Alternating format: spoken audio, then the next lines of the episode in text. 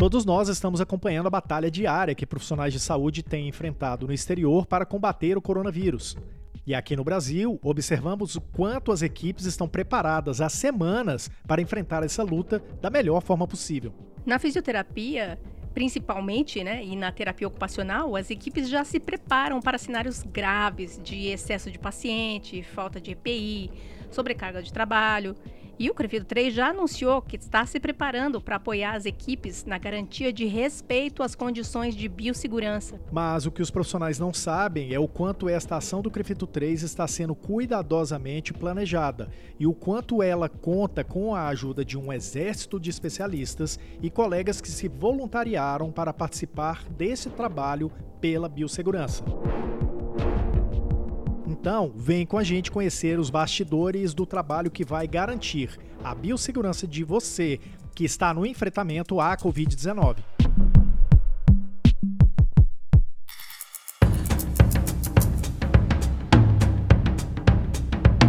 Olá, que bom que você está aqui para a segunda temporada do podcast Físio e TO em Movimento. Tudo o que rola na fisioterapia e na terapia ocupacional em um só podcast.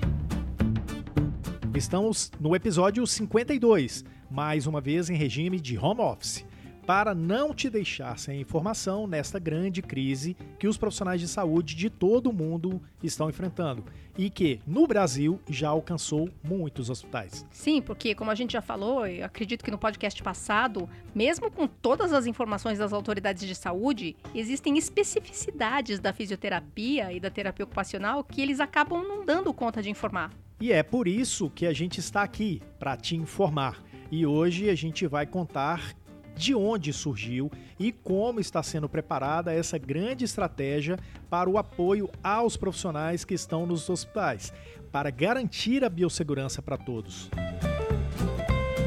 Eu sou o Túlio Fonseca, gerente de comunicação do Conselho Regional de Fisioterapia e Terapia Ocupacional de São Paulo, o Crefito 3. E eu sou a Mônica Farias, jornalista do Crefito 3. Não podemos esquecer da equipe que produz o podcast. O editor é o Rodrigo Cavalheiro. E as estagiárias Eduine Azevedo e Juliana Mayumi são as responsáveis por todo o trabalho de arte, enquanto a Ana Carolina Soares, estagiária de Relações Públicas, faz a gestão das redes sociais.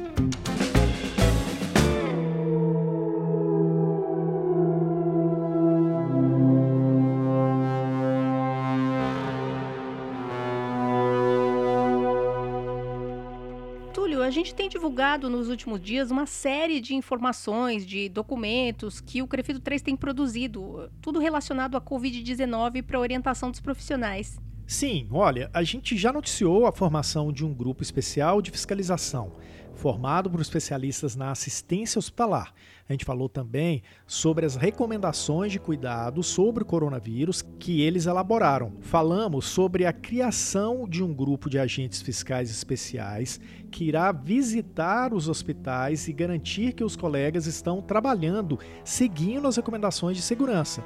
Falamos sobre o chamamento público para os profissionais inscritos se engajarem nessa ação para a biossegurança. Mas o que a gente não falou e que esse podcast aqui é o espaço ideal para isso é explicar como foi feita essa construção toda, né? Porque o pessoal vê surgindo o tempo todo informação, notícia do Crefito 3 e de repente acredita que tudo foi tirado assim da cartola, né? Que nem coelho de cartola de mágico.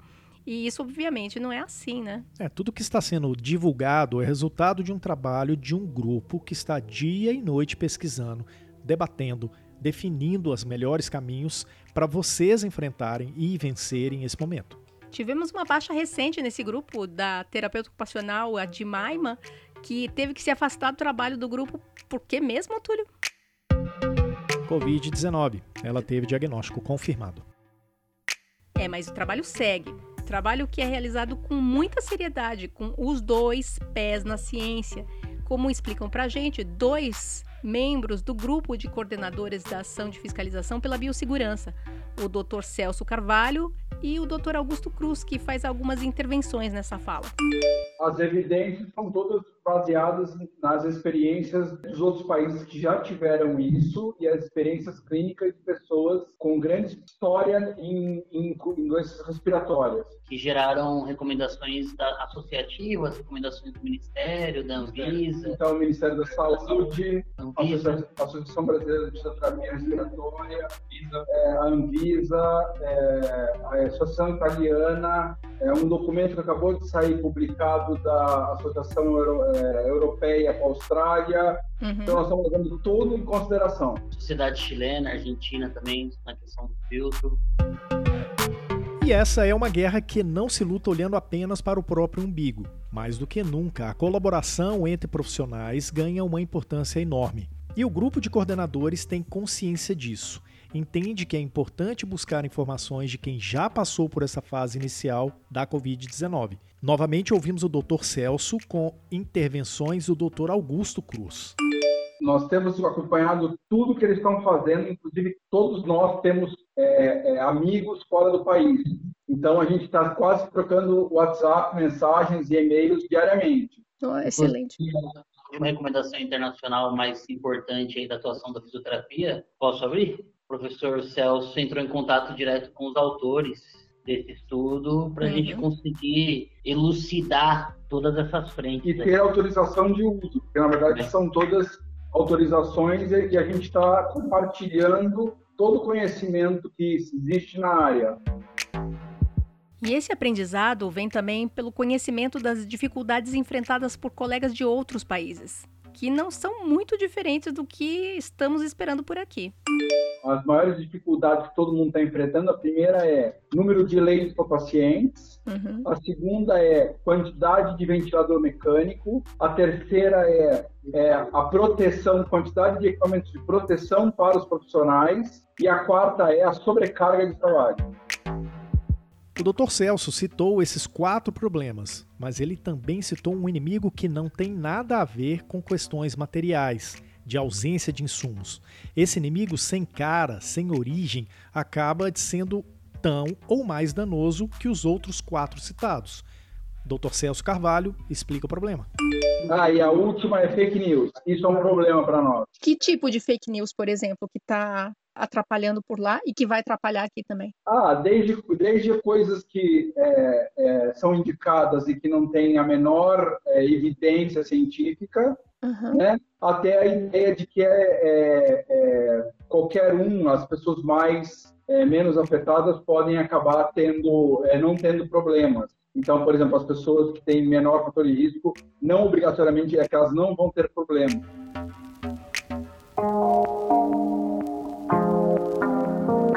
Toda essa movimentação desse grupo de especialistas tem como objetivo dar suporte técnico e científico aos profissionais que estão atuando no enfrentamento à Covid-19.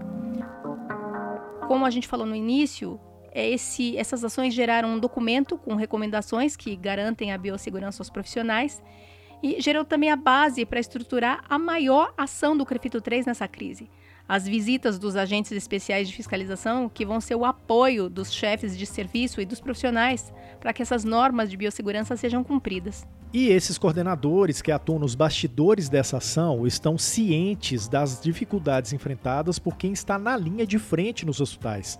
Falta material, falta treinamento. O caso de falta de EPI é emblemático. O maior produtor mundial desses itens é justamente a China que praticamente consumiu toda a sua produção no auge da crise da Covid-19 iniciada lá. Por isso, para deixar claro a todos que o objetivo das visitas que estão sendo iniciadas a partir dessa semana tem o foco em parceria e jamais em apontar o dedo para quem quer que seja. E quem explica isso é o Dr. Celso de Carvalho. A ideia é dar suporte profissional. A fiscalização, ela não tem a ideia de punir o profissional, ela tem a ideia de é, ir lá ver, está faltando material, não está, quer, para que o conselho possa dar suporte profissional para esse, esse profissional. E com a estratégia desenhada, é hora de colocar o bloco na rua, ou colocar o time em campo, Hora de iniciar os movimentos para as visitas de orientação aos hospitais. Com todas as recomendações sobre biossegurança estudadas e definidas pelo grupo de coordenadores, era hora de convocar os profissionais que responderam ao chamamento público do CREFITO 3 para atuar nessa ação pela biossegurança nos hospitais. O Conselho recebeu mais de 500 manifestações de profissionais interessados até o momento e tem como objetivo chamar entre 150 e 200 profissionais parceiros que serão agentes especiais de fiscalização. Aliás, Túlio, Lembrando... desculpa te interromper, mas esse chamamento público continua aberto no site do Crefito 3 para quem tiver interessado em participar. Sim, Mônica, é importante destacar isso, é importante destacar também a questão da seleção que está a todo vapor no Conselho ainda dá tempo de se engajar nessa ação. E o Dr. Augusto Cruz explica para a gente um pouco de como esse trabalho está sendo realizado a partir do início do treinamento das equipes que ocorreu no dia 30 de março. Nós tivemos um dia aí de apresentação ah, das documentações a serem preenchidas e toda a organização e o mapeamento estratégico que vai ser respeitado nessa frente. Ele explicou que as equipes atuarão em duplas e que o mapeamento dessas primeiras regiões que serão visitadas já está completo, já que a ação tem início nesta semana que a gente está gravando o podcast. Os hospitais já foram distribuídos, já foram mapeados, inclusive em parceria com o Departamento de Fiscalização, onde no canal de denúncias específico do coronavírus já começaram a surgir alguns, algumas denúncias específicas e esses serviços juntamente com todo o mapeamento estratégico e todas as frentes que nós já estamos aí uma semana estudando e desenhando, serão aí visitados. Nessa reunião, o Túlio conversou com duas fisioterapeutas que se apresentaram ao Crefito 3 para contribuir com essa ação de orientação aos colegas sobre a biossegurança. Sim, logo depois da reunião de treinamento, eu conversei com a doutora Bianca Schamvetter, que é da Dermato Funcional, mas que não vacilou quando soube do chamamento do Crefito 3 poder participar né, desse momento que a gente está vivendo agora, ajudando os colegas, os profissionais, está sendo muito importante para mim. Então, gostei muito do, do treinamento de hoje e estou ansiosa para começar. A doutora Luciana Altami também está participando dessa ação. Fisioterapeuta formada desde 2003, ela vai estar ao lado dos colegas que atuam nos hospitais. Ela contou para a gente como foi o treinamento, que dá as ferramentas para que esses agentes especiais realizem a atividade da melhor forma possível. Superou, na verdade, minhas expectativas, me deixou muito confiante que a gente vai poder ajudar não só os profissionais que estão aí na linha de frente, como também os pacientes que são né, os mais envolvidos nisso também. E estamos preparados para o que der e vier. Túlio, em, em vários momentos a gente mencionou a palavra fiscal, fiscalização, mas não é dessa forma tradicional que os profissionais dos hospitais e principalmente os chefes, os coordenadores de serviço, eles devem entender essas visitas dos agentes fiscais especiais do Crefito 3. Até porque quem estará indo aos hospitais serão colegas que estão na lida diária na assistência e que não têm poderes para solicitar documentação, registro, nada disso. Eu acho que uma palavra melhor para essas visitas aos hospitais para falar sobre a biossegurança é, na verdade, uma ação de relacionamento. E o Dr. Augusto Cruz tranquiliza e esclarece isso para quem for receber esses colegas nas visitas com foco na biossegurança. Não pensem que é uma fiscalização punitiva ou obstrutiva. Na verdade, não é esse o objetivo. Nós precisamos ser um canal de comunicação com os serviços públicos, para que eles entendam a fragilidade dos serviços, entendam as dificuldades que as gestões estão encontrando e a partir daí criem estratégias públicas para melhorias da biossegurança dos profissionais. Então, é uma atribuição, é uma competência do Conselho Regional de Fisioterapia e Terapia Ocupacional é, identificar e de forma colaborativa isso com os gestores, com os profissionais que estão na linha de frente para conseguir fazer essa comunicação. Eu acho que isso acaba aumentando as resoluções, aumentando as soluções uh, da disponibilidade dos equipamentos de proteção individual, dos equipamentos de atuação dos profissionais. Então é algo necessário.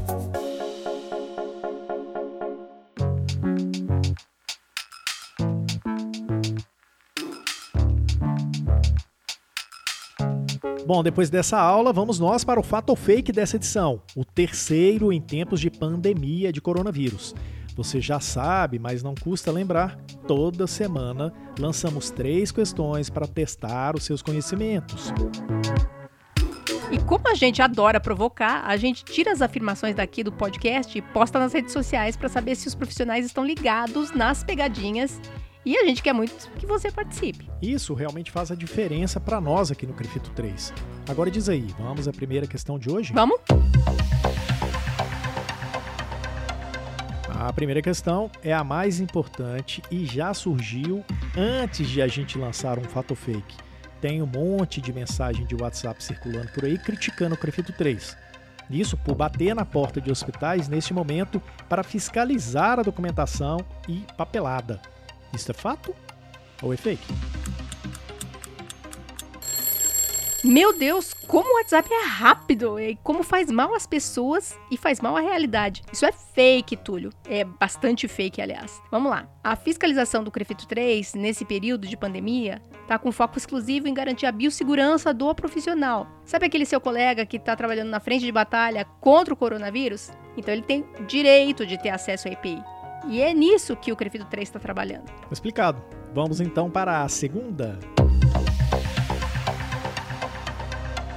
O WhatsApp e o flagelo da desinformação aqui de novo. Eita, nós. É, os profissionais que o Crefito 3 está convocando para fazer parte do grupo de agentes fiscais especiais vão trabalhar de graça? Isso é fato ou é fake? fake mais uma vez, Túlio. A nomenclatura voluntário não remete ao trabalho sem remuneração. Para esse caso, o Crefito 3 pede que o profissional tenha disponibilidade de trabalho para 20 horas por semana. E cada agente desses vai receber como auxílio um valor de 408 reais por dia, 408 reais por dia de trabalho, que compreende 4 a 6 horas por dia. E uma curiosidade, esse valor é o mesmo que ganha um diretor, um conselheiro ou um delegado do Crefito 3, porque vocês sabem, né, nenhum deles tem salário no conselho. A forma e o valor de remuneração são assim. E para fechar, a terceira. Pode falar. Crefito não tem amparo legal para comprar e distribuir EPIs às equipes de hospitais. É fato ou é fake? Bom, esse aí é fato. O que o Crefito 3 pode fazer está definido em lei, a Lei 6.316 de 1975. E nada mais que isso. Se não está na lei, não pode. De toda forma, uma iniciativa do Crefito 4, lá de Minas Gerais, que consultou o Tribunal de Contas do Estado se nessa pandemia, nessa situação emergencial extraordinária, o Conselho poderia fazer compra de EPI e enviar os profissionais nos hospitais. Se a resposta for positiva, aí então se abre um precedente para os outros 18 regionais fazerem o mesmo. Mas isso a gente tem que aguardar. É isso aí. Com isso a gente fecha o terceiro fato fake dessa série de coronavírus.